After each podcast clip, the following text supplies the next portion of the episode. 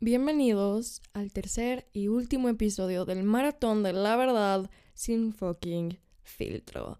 Agárrense bien, pongan atención, tomen notas y disfruten. Damas y caballeros, séquense las lágrimas y pónganse las pilas porque están en el único podcast que no endulza la realidad detrás de los hombres, las mujeres y el amor. Y si no te gusta que te digan las cosas como son porque no aguantas, lo siento mucho, mi amor, porque así funcionan las cosas en la verdad, sin fucking filtro.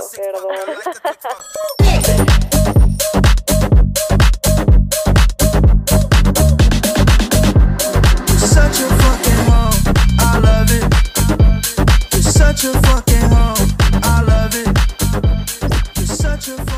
Gente guapa, ¿cómo están? ¿Qué tal se le están pasando con el maratón? ¿Bien? ¿Andan tomando notas? Espero que sí, ¿eh? La neta, me encanta cuando me mandan de que historias de que literal sí están escribiendo lo que les digo, lo cual me llena el corazón de sobremanera, me pone muy feliz. Así que bueno, voy a estar viendo eso por Instagram, arroba Jessica Lork, por si gustan irme a seguir en caso de que no me sigan. Pero bueno, yo personalmente me la he pasado cabrón creando todo esto y espero que todos ustedes también lo estén disfrutando de la misma manera. Ya los extrañaba, pero no saben cómo ando en chinga. Estoy como loca todos estos días haciendo todo esto. Y extraño descansar. Toda huevona yo. Pero bueno, no, prefiero mil veces hacer esto 100%. Ya tuve mi break, ya tuve mis vacaciones entre la primera y segunda temporada. Ahora a trabajar, echarle huevos.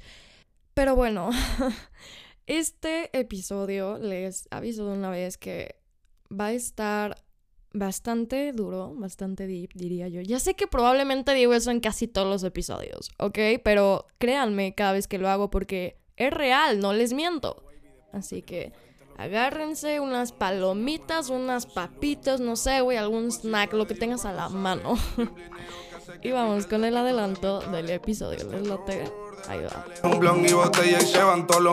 Si toda la gente fuera directa, güey, nos ahorraríamos un chingo de pedos. Nos da un chingo de miedo el compromiso, güey. A un punto que ya no es normal. Está cabrón, le tenemos fobia al amor. Jessiquita, eso es manipulación aquí y en China, güey. No te hagas pendeja, ¿ok? Me vale madres. O sea, eso cualquiera lo puede hacer. Les dije que estaba deep, güey. Les dije que esto se iba a poner deep. Yo ya quiero que regrese a mi habitación.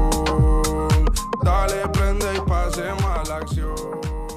Algo de lo que hablé y enseñé bastante en la primera temporada, para los que la hayan escuchado lo recordarán perfecto, era el concepto o la idea de ser un cabrón, ¿no? Una cabrona, que la definición de este término, por lo menos aquí, en la verdad sin fucking filtro, es un hombre o una mujer a la que no se le escapa ni una, basically, que es seguro de sí mismo, ¿no? Seguro de sí misma, una persona magnética, que sabe cómo persuadir, que sabe cómo usar labia, cómo conseguir todo lo que quiere, etcétera, etcétera, etcétera. Y quiero retomar este término para darle un enfoque diferente, esta vez del cual nunca hablé en la primera temporada. Y es un enfoque muy importante de tener en cuenta. Ya les enseñé cómo ser un güey o una vieja así, pero nunca les expliqué el trasfondo real de este concepto porque te digo, es muy importante, es muy clave de tener en cuenta para realmente lograr ser un cabrón, ser una cabrona, que es no porque tengas actitudes cabronas significa que tienes que ser un hijo de puta. Va, no va relacionado un término con el otro. No tienes que ser alguien que mienta y usa a las personas y las manipule, que tenga actitudes tóxicas con tal de obtener lo que quieres. No tienes que entrarle al jueguito de ser fuckboy, ser fuckgirl para empoderarte y sentir esta dominación emocional y poder mental. Y creo que es algo que Chance pude haber dado a entender en algún punto y quiero cambiar un poco bastante la narrativa de todo esto porque ya no opino tanto así, güey. Las cosas cambian, la gente cambia. Yo ya soy otra persona este año. ok, recuerdan el término de las vaquitas, ¿verdad? Que básicamente es un inside joke en el podcast para referirnos al ganado, a la clasificación de los ligues. Y les conté que existen cuatro tipos de vaquita. El tipo de vaquita número uno son las personas que todo el tiempo te están dando atención, te contestan y reaccionan todas tus stories, te quieren ver todo el tiempo, pero realmente nunca los pelas más que cuando estás aburrida o cuando estás aburrido y no tienes con quién más hablar, ¿no? el tipo de vaquita número dos son las personas con las que te puedes dar, con las que sales al pedo, a fiestas, algo como más casualón, más como desmadroso porque jamás en la vida puedes tener algo serio con este tipo de vaquita, ¿ok? Jamás. Porque no son boyfriend ni girlfriend material, entonces ni lo intentes ni me preguntes si se puede, porque no. Tipo de vaquita número 3, personas con las que puedes salir, con las que puedes ir por un café, a dar el rol, a platicar, planes más serios, ¿no? Con los que puedes hablar más seguido sin perder el interés y que son personas que seguramente están como que por periodos de tiempo formando parte de tu vida y no sabes a ciencia cierta qué quieres con este tipo de vaquitas, si prefieres nada más así de que este tipo de situaciones o formalizar. Pero bueno, e, es una vaquita considerable, ¿sabes? Y luego tenemos una categoría más de vaquita, la categoría especial donde nada más puede entrar una persona, que es la vaquita consentida, la vaquita número 4. Básicamente, el güey o la vieja que realmente sí te gusta y con quien estás completamente dispuesto a estar en una relación con ella o con él. Pero hay veces en tu vida donde no vas a tener vaquita número 4, hay otras veces donde sí. Lo que sí es que no cualquiera puede ocupar este puesto, ¿ok? Es, es la vaca sagrada, ¿va? Ahora, ¿por qué estoy sacando el tema de las vaquitas? ¿Qué correlación tiene con lo que les estaba diciendo de que podemos ser cabrones sin ser hijos de putas? Bien, Ahí les va. El hecho de que te guste ligar y hables con personas, te ves con personas, no te da el derecho de que tengas que tratar mal a la gente, ¿eh? No significa que a tu vaquita número uno la vas a traer como pendeja nada más porque te gusta la atención. No significa que a la vaquita número dos la vas a ilusionar diciéndole que quieres algo serio cuando no. Y tampoco significa que a la vaquita número 3 le vas a mentir diciéndole que le das exclusividad cuando realmente sigue saliendo y viendo a otras personas. ¿Ok? Tipo, yo personalmente ya estoy en una etapa de mi vida donde ligar no es uno de mis enfoques principales como antes. Antes, neta, güey, me esforzaba cabrón en mantener a mi ganado, a mis vaquitas, putear a gusto, disfrutar mi soltería, hablarles, verlos, pero ahora estoy en otro canal con otros intereses.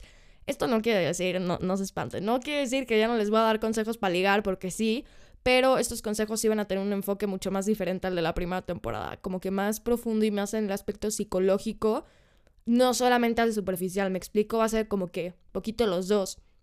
Y al punto al que quiero llegar con todo esto, ¿no? Es que la responsabilidad afectiva es algo súper importante, incluso cuando estás en tu desmadre, cuando estás soltero, cuando estás queriendo ligarte a medio México. tienes que ser consciente de que si tratas a la gente de una forma mierda, no puedes esperar un trato bueno por parte de ellos. Y en un futuro, te lo digo por experiencia, te va a costar un chingo dejar de ser así y tener patrones que ya no sean tóxicos porque estás súper acostumbrado a tenerlos, ¿no? Sí, puedes ser un cabrón, puedes ser una cabrona inteligente, determinado, ambicioso, seductor, con verbo, con persuasión pero sin querer intencional y conscientemente lastimar a los demás. Justo quería hablar de esto porque hace unos días estaba leyendo una conversación con un niño con el que tuve mis que veres y me di cuenta, neta, güey, de la mierda de persona que era antes. O sea, neta, era una hija de puta, güey. ¿Cómo me soportaban? Y eso me hizo sentir muy vacía después mi justificación en esa época siempre era, no es mi culpa que se enculen, yo no les doy alas, ellos solitos se las ponen. y a ver, entiendo de dónde venía este pensamiento y por qué lo decía, porque efectivamente al final del día no es tu culpa quién se encula contigo y quién no. Pero yo sí era sumamente labiosa, güey. Sabía cómo endulzar el oído perfectamente, sabía cómo darles lo que querían y en qué momento y cuándo quitárselos. Y mi amor, Jessiquita, eso es manipulación aquí y en China, güey. No te hagas pendeja, ¿ok? No es que los manipulara para encularse conmigo, ¿sabes? No era que yo fingiera ser alguien que no era, pero sí los manipulaba para obtener lo que yo quería, que era gratificación del ego. Inconscientemente todo esto es por un gran vacío, un gran hueco emocional que uno pretende llenar con este tipo de cosas y a expensas de los demás, que está pésimo. Y lo peor es que todo esto que les cuento no tiene mucho tiempo. O sea, yo fui así hasta hace un año y en todo el 2021 fui poco a poco sanando y mejorando para dejar de vivir en ese papel, en este rol de niña rompecorazones, que neta todo el mundo se tragó, güey. Porque digamos que sí era así, pero no soy realmente ella, ¿sabes? Como que me metí mucho en el papel hasta el punto en el que me creía esta persona y los demás también. Pero deep down yo sabía que yo no soy así. O sea, mi esencia de verdad no es mala. No me gusta lastimar a los demás. Simplemente estaba tan herida y tan vacía por dentro que quería descargar todo ese coraje en los demás, haciéndole sentir lo mismo que yo había vivido muchas veces antes.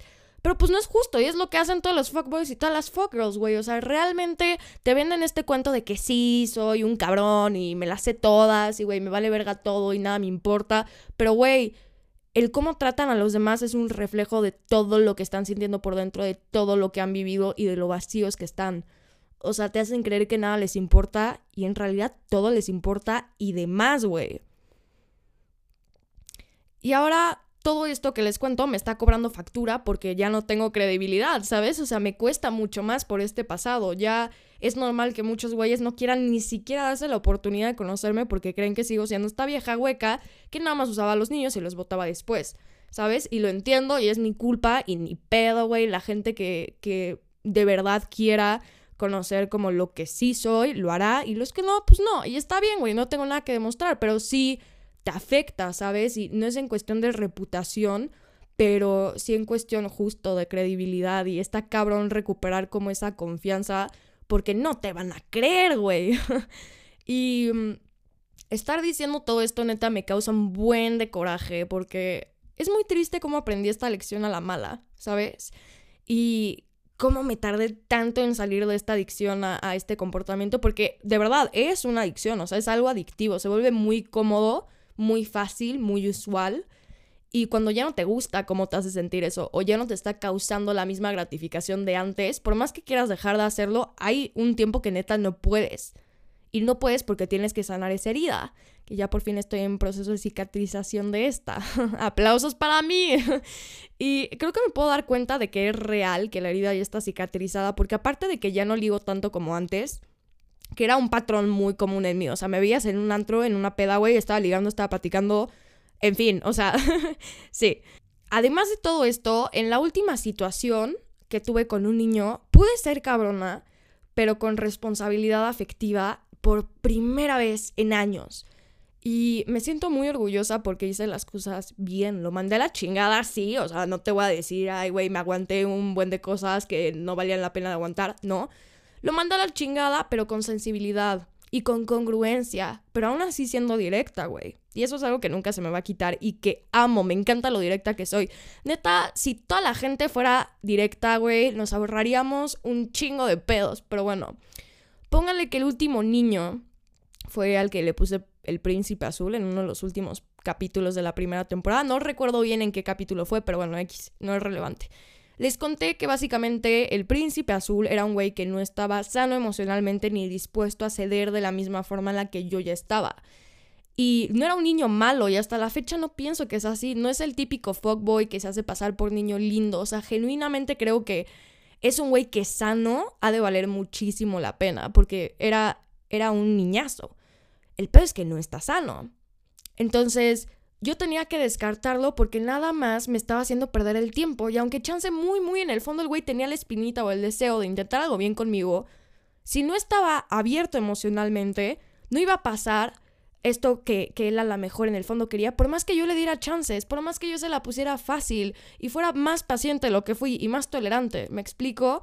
Pero siempre me manejé súper bien con él, nunca le mentí, nunca lo manipulé, nunca lo usé, nunca lo busqué a mi conveniencia y realmente me esforcé en intentarlo. Y era la primera vez, como les digo, que yo lograba hacer esto al 100, casi al 100, digo, no al 100, pero un 90, güey, con alguien.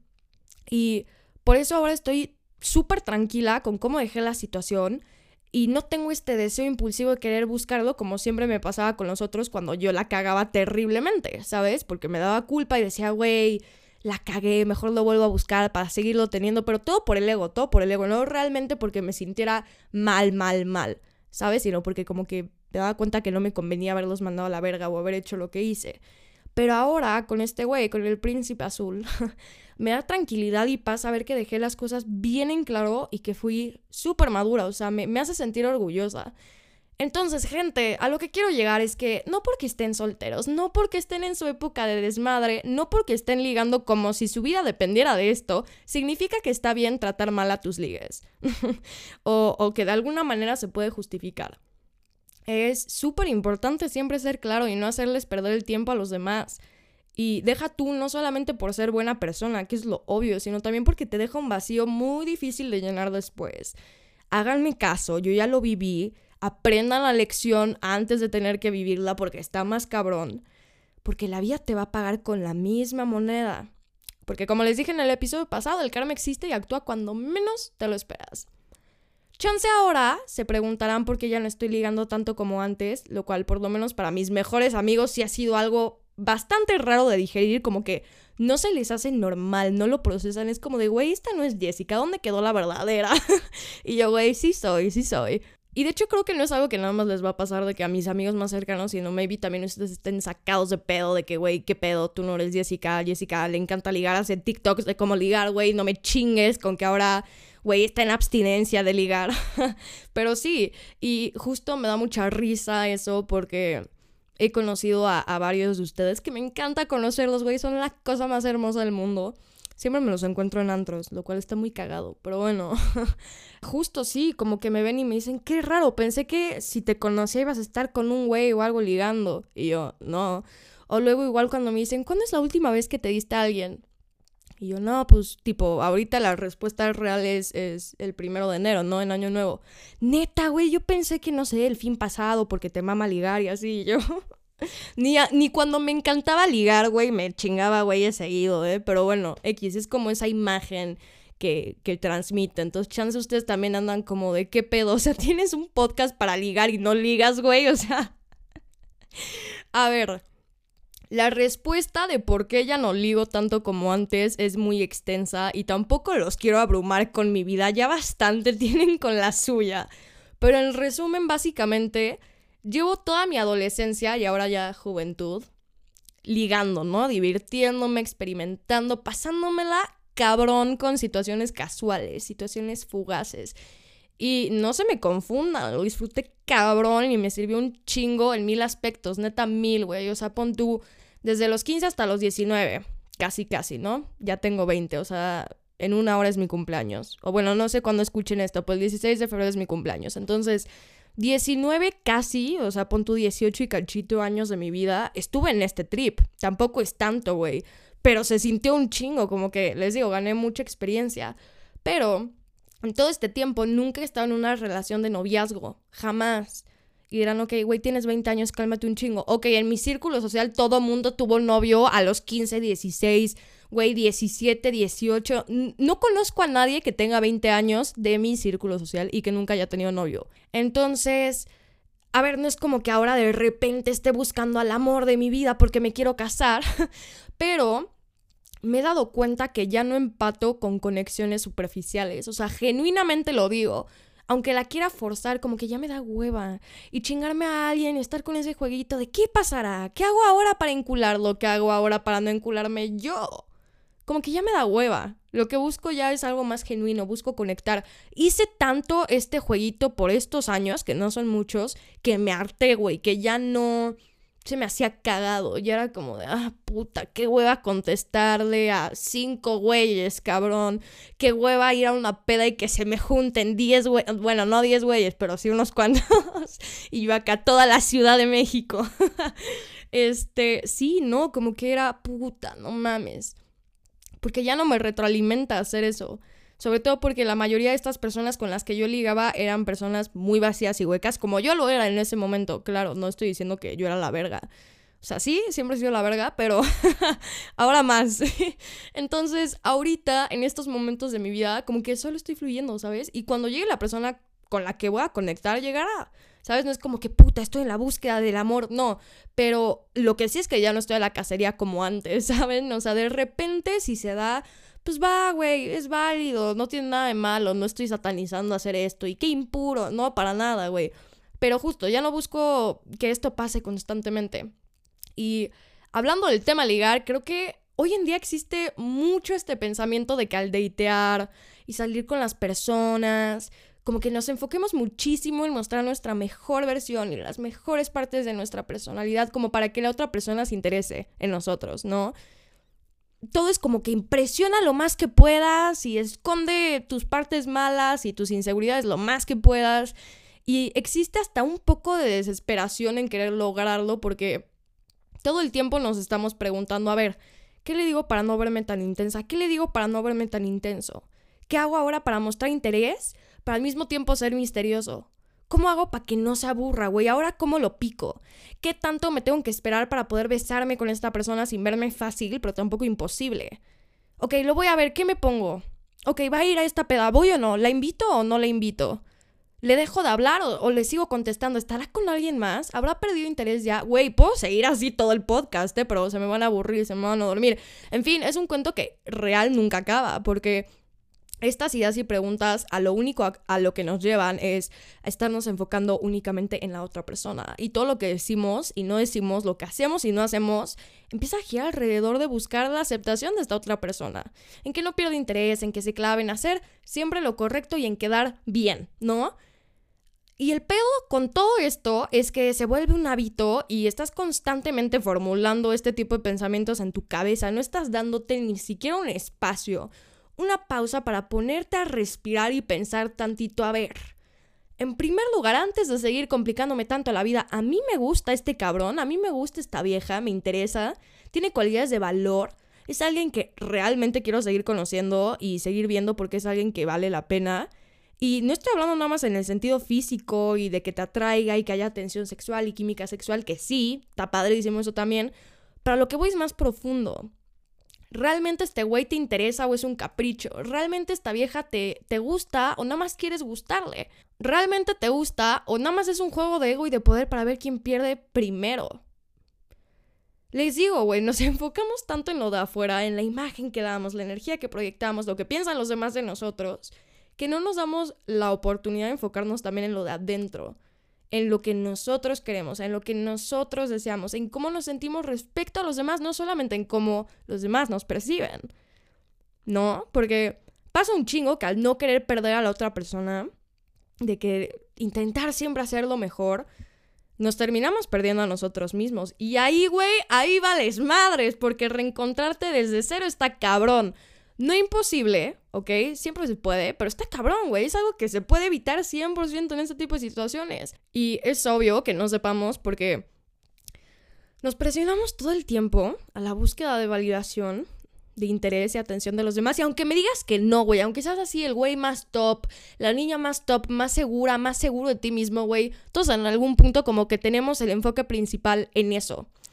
A tal punto que ni siquiera sabemos si realmente esa persona es la que queremos, la que nos aporta, la que neta conecta con nosotros más allá de lo obvio y lo fácil de conseguir y lo superficial, que si te pones a analizar, realmente terminan siendo cosas bien banales que puedes encontrar justo en todo mundo. O sea, bueno, no en todo mundo, pero es común, ¿sabes? O sea, es común que alguien te atraiga físicamente, güey. No es nada difícil de encontrar. O sea, un güey guapo, una vieja guapa, güey, hay varios. Y, pasa que tipo, conoces a este güey, conoces a esta niña y luego, luego ya empieza a idealizar, güey, te creas toda esta historia en la cabeza de que, güey, a huevo. Y, y todo lo que hace, güey, neta es wow. Lo pones en un pedestal por cada mínimo detalle. No mames, güey, me trajo a mi casa después de haber salido conmigo. No mames, esta niña me dice buenos días y buenas noches siempre. Esta persona me escucha y me entiende y me demuestra que le importo. Pone iniciativa e interés genuino por su parte.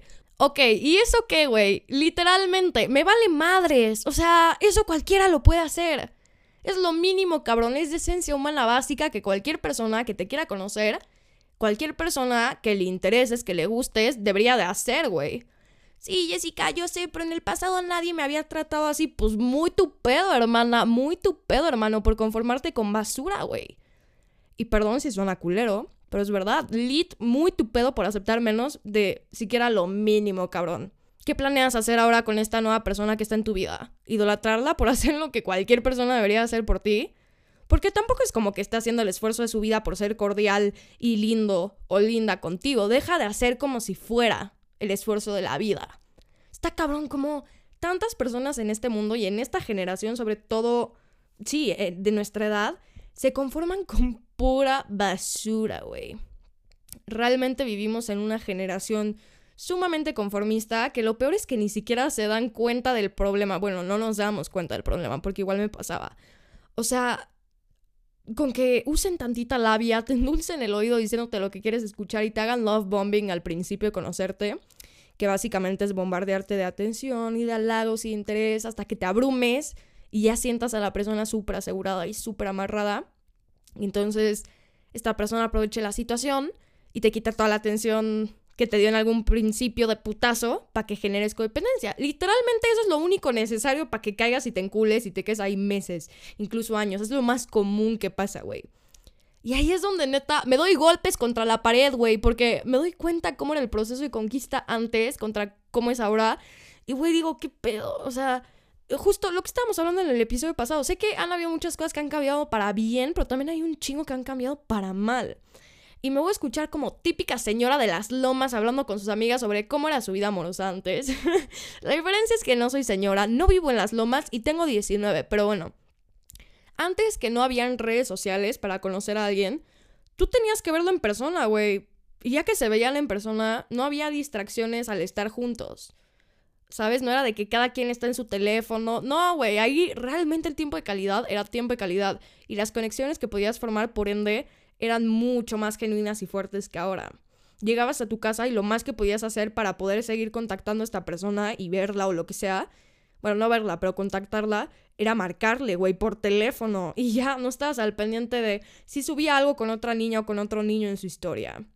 No te hacías mil preguntas sobre por qué sigue a tal persona o por qué le da like o comenta en la publicación de X persona. No te hacías chaquetas mentales preguntándote, puta, ¿y ahora en dónde está y con quién, y ahí vas a meterte a los perfiles de los amigos o de las amigas para ver si suben algo y el güey aparece ahí atrás o la niña aparece ahí atrás con otra persona ligando.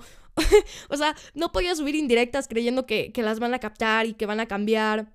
No te conformabas con que te mandara mensajes a las 2 de la mañana para pedirte nudes o hacer un booty para que fueras a su casa, cabrón. No te metías a toquear los comentarios de sus pics para ver qué niñas le comentan, qué niños le comentan y luego toquear los perfiles de esas personas y ver si este güey o esta niña le comentan para ver si hay ahí algún que ver. No, güey.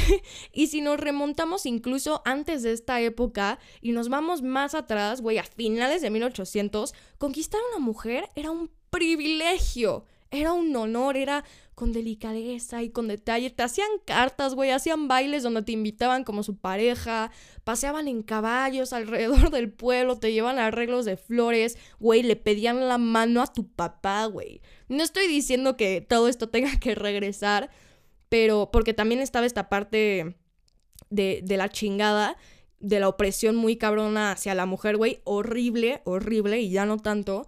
Pero me entristece cabrón ver cómo hoy en día todo es tan superficial, tan físico o sexual, únicamente tan vacío.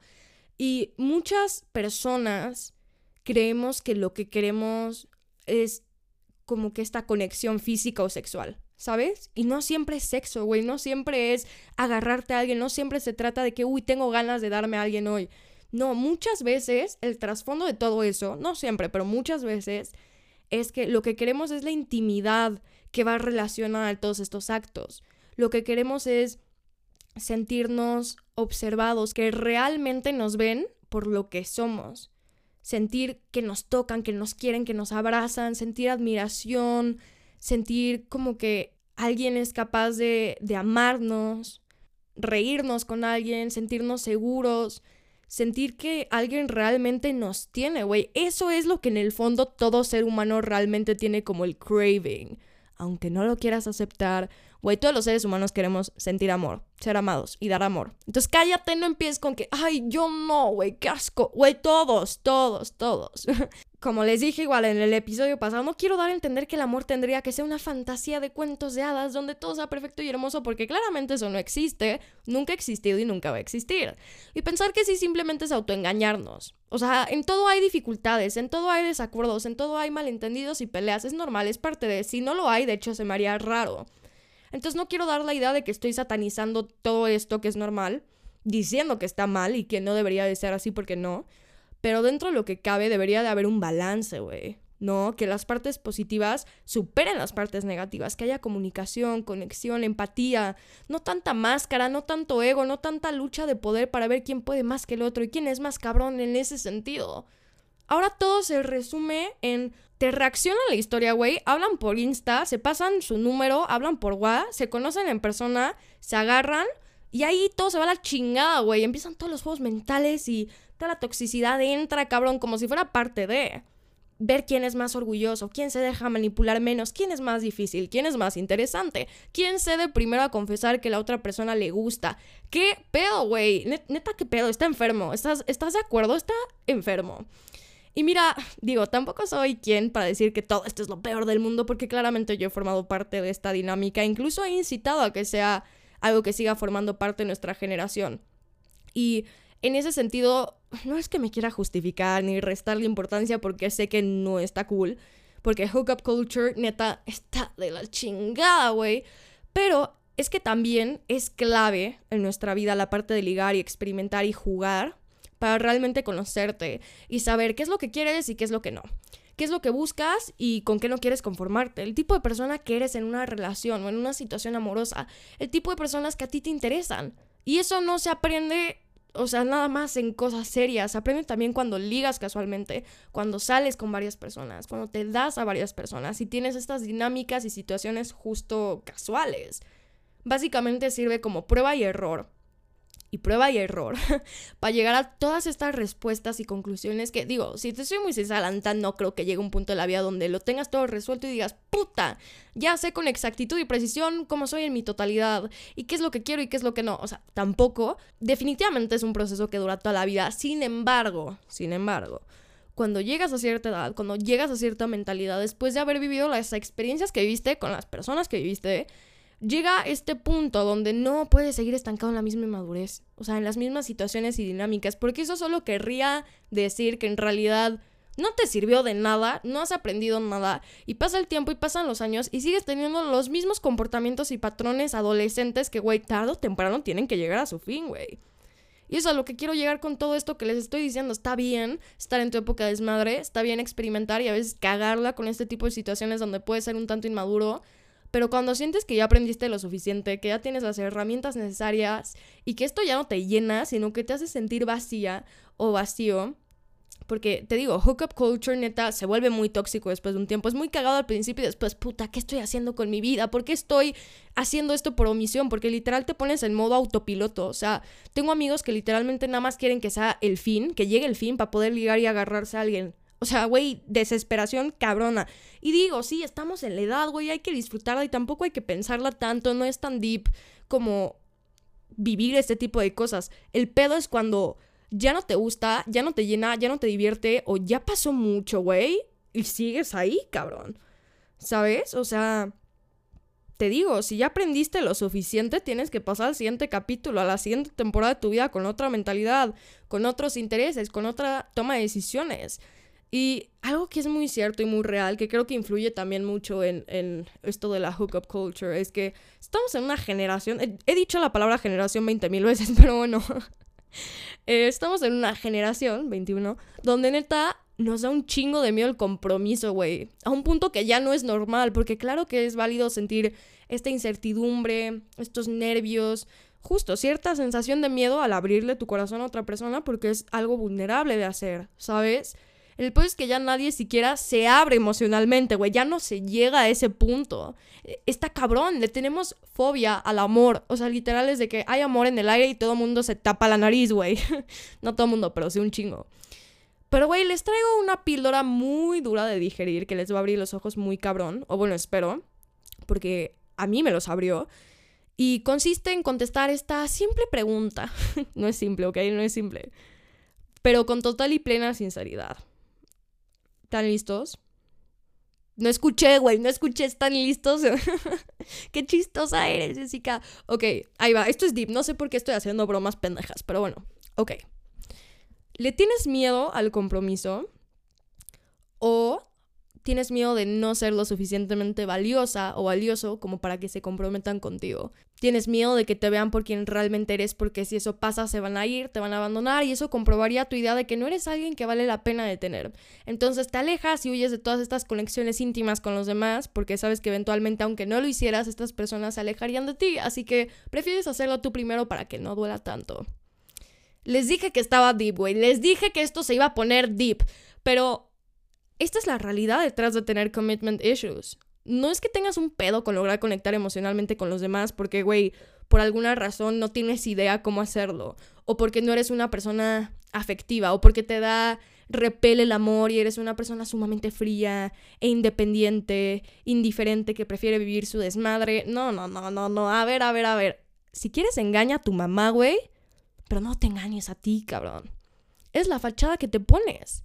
Pero la razón por la que te la pones en primer lugar es porque es mucho más fácil fingir que esa fachada es real, asumir la verdadera razón por la que huyes del compromiso en cuanto ves que hay un mínimo potencial de que pase. No, el compromiso, que es que no te sientes merecedor de amor, no sientes que vales la pena. No sientes que alguien genuinamente sería capaz de estar contigo y solo contigo y de estar plenamente enamorado o enamorada de ti crees que eso es imposible de que pase porque deep down hay un conflicto interno de aceptación personal, hay un miedo irracional a que nunca vas a encontrar a alguien que te vea por quien eres. Y aún así, con toda la parte fea, con toda la parte negativa, con toda la parte tóxica, con todos tus miedos, con todas tus experiencias vividas, con todas tus inseguridades, decía quedarse contigo. Y te digo esto porque yo lo viví en carne propia. Y creo que es óptimo contarles un poquito de, de cómo fue y cómo llegué a esta conclusión y por lo menos mi experiencia, porque la experiencia de cada persona con commitment issues es completamente diferente. Pero bueno, en mi caso, que lo peor es que no, no tiene mucho esto, ¿eh? o sea, cuando más tendrá un año de que llevo sanando esta herida y que llevo mejorando estos pensamientos que tenía bien metidos. Pero lo que a mí me pasaba es que yo no tenía ningún pedo con que, ok, este güey me atrae físicamente, ta que te cagas, tiene una personalidad que me fascina, que me mama, va lo voy a conocer, voy a hablar con él y me lo voy a ligar y me lo voy a dar y todo este rollo. Todo, todo tranqui, güey, porque hay personas que están peor, güey. Digo, no es que yo sea mejor o lo que sea, sino que tienen una situación más complicada que ni siquiera quieren ya socializar románticamente con nadie, ¿sabes? Pero bueno, en mi caso esto era así. Y no tenía ningún pedo. El problema venía cuando el güey ya se enculaba. Y esto me pasaba siempre, cada puta vez. Y cuando me daba cuenta de que había una mínima muestra de afecto, de cariño, de atención por su parte, que me daba a entender esto, el pedo no se resumía en que yo simplemente huía y lo gusteaba. No, no, no, no, no, va más allá. El pedo era que el güey me empezaba a dar asco. Pero de verdad, ¿eh? No, no lo estoy diciendo metafóricamente, ojalá. O sea, genuinamente mi cerebro segregaba alguna puta sustancia o alguna puta hormona o simplemente lo correlacionaba con algún evento traumático de mi pasado. No sé, güey, puede ser todo, puede ser nada más una, no tengo ni puta idea. Que hacía que el güey genuinamente me diera asco, pero un nivel asco hardcore. O sea, no podía ver a la persona, no podía permitir que me dirigiera la palabra si me tocaba, güey, si me agarraba la mano, de por sí el contacto físico es un pedote que tengo ahí que me caga. El contacto físico amoroso, no tanto como el, sexual. Eh, ay, no. lo siento, mamá. pero sí, o sea, de por sí ya tenía ese pedo, ¿no? Y medio lo sigo teniendo. Pero, güey, acá en este punto, güey, si me agarraba la mano, güey, me agarraba la cara, me, me daba un beso en la frente, no sé, me acariciaba el cachete, o sea, no podía, güey. De verdad, no, podía, no aguantaba. Y por más que yo intentaba luchar contra esa sensación de asco y que me forzara a no sentirlo, seguía estando ahí. Y se ponía peor, güey. Entonces ya para ese punto no me quedaba de otra más que mandarlo a la verga. Y te digo, esto me pasaba incluso con güeyes guapísimos, cabrón. Con los típicos güeyes por las que todas las niñas se mueren. Que todas las niñas quisieran estar con él. Con esos también, güey. Y no era que me diera tanto asco su físico como tal, era que me daba asco su persona en sí. Y eso hacía que absolutamente todo lo que hicieran conmigo, todo lo que me dijeran, me dieran ganas de vomitar. Literal, o sea, hubo una vez, no es pedo de verdad, ojalá, güey, ojalá, es que neta, siento que es difícil de creer porque se escucha muy dramático, pero neta, hubo una vez que un güey me dijo, creo que me gustas, y literal tuve que ir al baño de esa peda para vomitar. Y créeme que no fue por el alcohol, porque había tomado un shot, güey, acaba de llegar, llevaba que 20 minutos ahí, o sea, no había forma. Tampoco era que me estuviera doliendo el estómago desde antes porque tenía una infección. Literalmente el hecho de que el güey mostrara una pizca de cariño y que yo lo notara genuino, me daban ganas de vomitar. Por eso es que también nunca duermo con nadie, porque ahí es donde empiezan a encularse y ya todo vale madres, porque es, es una forma de intimar emocionalmente, ¿sabes? Hagas algo antes con el güey en la cama o no. O sea, independientemente de eso, dormir con alguien genera un vínculo, genera un attachment y yo huía a más no poder de todo eso y se les hacía bien raro, pero pues sí, fue, fueron contadas las veces en que llegué a hacerlo.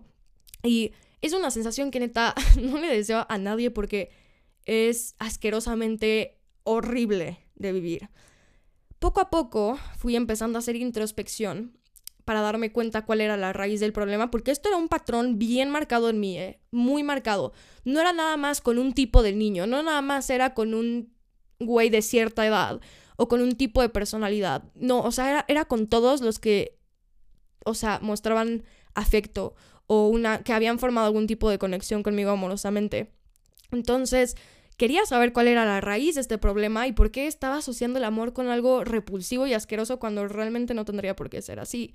Y por eso también empecé a cerrarme mucho con esto de ligar y todo este trip, porque quería sanar primero esta parte casi al 100, por lo menos entenderla para poder disfrutar este tipo de experiencias sin tener que vomitar, literalmente.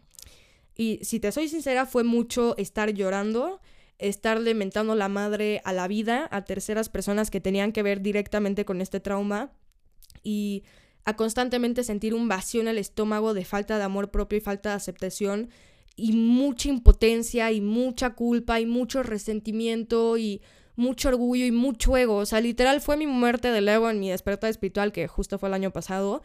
Y como que afrontar todo lo que tenía guardado y todo lo que mi ego estaba encubriendo como mecanismo de defensa fue la purga más difícil emocionalmente que he hecho yo creo que en mi vida, güey. O sea, estuvo horrible. Y estuvo todavía más terrible el hecho de darme cuenta y procesar, o sea, no tenerlo nada más ahí de que en el fondo de mi mente, sino realmente procesar cómo es que tuve que lidiar tan chica con una persona muy cercana a mí que me trató tan de la verga, me ilusionó tan de la chingada y me hizo sentirme tan miserable que llegué a pensar que no merecía amor. Güey, hasta me dan ganas de llorar con recordarlo, güey, porque pese a que ya perdoné, me costó mucho, pero ya lo hice, me sigue pegando, güey. O sea, la herida apenas está cicatrizando y es algo que me costó 19 años para saber que, que tenía esa herida tan profunda. Entonces, este pequeño tiempo, estos que 10 meses que llevo apenas procesando todo esto, no es nada en comparación a todo lo que viví ocultando eso y reprimiéndolo. Por eso muchas veces me sigue doliendo y sigo teniendo coraje y es, es válido, es parte del proceso, no es de la noche a la mañana, yo más que nadie se los he dicho todo el tiempo. No sé cuál sea tu caso, no sé qué hayas vivido tú para sentir lo que sientes, pero créeme que no es tan banal y sencillo como resumirlo todo en tengo pedos de compromiso. No, va mucho, mucho más profundo y me gustaría que si te identificas con todo este pedo, que te estoy contando, o sea, no mi experiencia, sino en general el miedo a, que te vean por quien eres y el miedo a que la gente te abandone y preferir hacerlo tú primero y huir, que hagas introspección tú también para ver de dónde viene este sentir, porque te va a ayudar a entenderte mejor. Y una vez que te entiendes, aunque duele un chingo entenderte, porque necesitas aceptar tus traumas y verlos, o sea, literalmente sentirlos, revivirlos entonces nunca va a ser fácil de aceptar y de verlo, ¿sabes? Pero una vez que lo haces, como que encuentras el hilo poco a poco por dónde empezar a desenredar toda la bola de estambre enredada. Y con paciencia y amor y sensibilidad poco a poco lo vas logrando. Y entonces la herida ya se va limpiando y ya después poco a poco se va cicatrizando. Las heridas más profundas siempre van a tener algún tipo de cicatriz que te van a quedar en la piel. Y al ver esa cicatriz es normal que te acuerdes del dolor y del sufrimiento que atravesaste, pero llega un punto donde esa cicatriz ya no te afecta tanto como antes. Llega un punto donde esa cicatriz nada más representa una de las tantas batallas por las que atravesaste, pero por las que te has convertido en la persona que eres. Y yo sé que mucha gente como que tendemos a pensar, yo antes, ya no tanto, pero como que nos comparamos y decimos, güey, no es justo como hay gente que, no sé, tuvo una vida tan estable emocionalmente y le ha ido tan bien y yo tengo que estar sufriendo tanto como en este tipo de situaciones siendo pues buena persona, ¿sabes? Es esta victimización. Y la verdad es que yo siento que la gente que menos ha sufrido, y no es por alzarme y no es ego, ¿ok? Creo que es un fact, definitivamente. La gente que menos ha sufrido, que menos ha tenido que atravesar cosas duras, güey. No te estoy diciendo, ay, se me rompió mi celular, güey, se me ponchó la llanta del coche, eh, o sea, no, güey. Cosas neta que dices, está cabrón, güey. Es la gente con menos inteligencia emocional del planeta. Hablas con ellos y de lo único que te pueden hablar es de coches, güey, de dinero, de peda, de alcohol, de antros, de viajes. O sea, no puedes hablar profundamente con ellos porque no tienen de qué hablar profundamente. No son personas profundas porque no han tenido que profundizar para entenderse. Y está bien, no estoy echándoles mierda.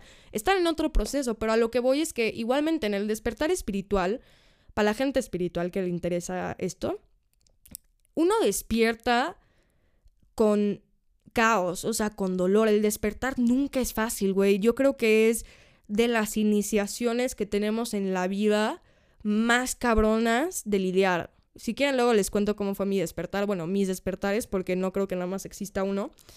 Este es un constante despertar la vida, pero bueno, ajá. Uno despierta porque tiene la sensación de que necesita despertar, de abrir los ojos, de salir de ahí, ¿sabes?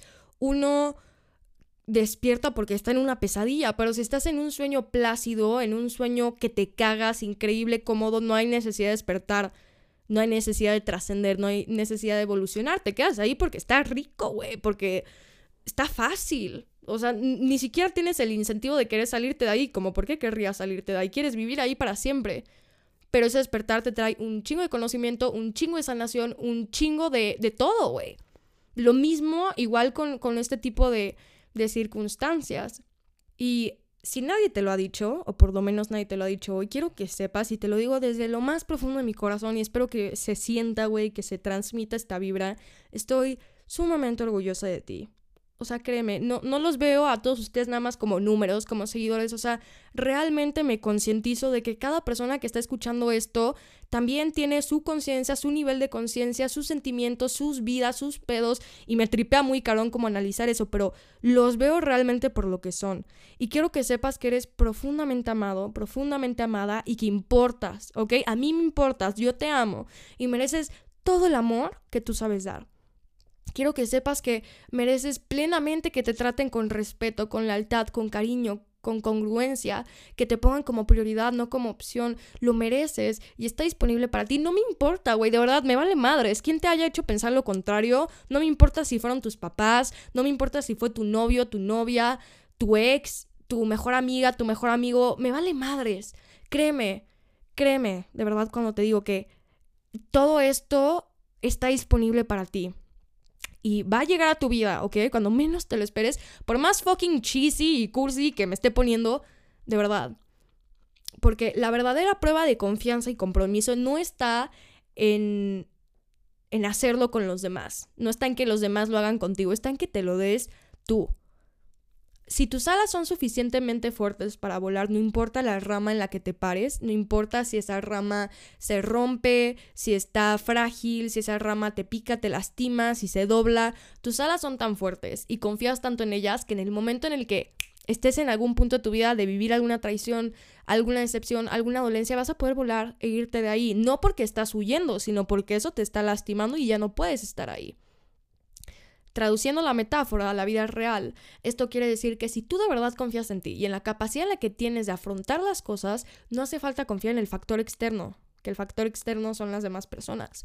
Porque al final del día, mira, todos te pueden traicionar, todos te pueden lastimar, todos te pueden decepcionar. Y no lo estoy diciendo fatalistamente, de verdad, puede pasar con quien menos te lo esperes. Por más asegurado que tengas a esta persona, por más cercana a ti que sea esta persona. Y no puedes estar viviendo con este miedo de vincularte o intimar emocionalmente con ellos. No puedes estar constantemente poniéndolos a prueba y viendo qué tanto son de, confiar. No puedes estar dudando 24/7. A veces tienes que soltarte, tienes que abrirte. Pero, güey, en caso de que no funcione como tú pensabas que iba a funcionar o no pasa como tú creías, tienes tanta fuerza mental, estás tan conectado o conectada contigo mismo, contigo misma, que esto no te va a destruir, no te va a romper.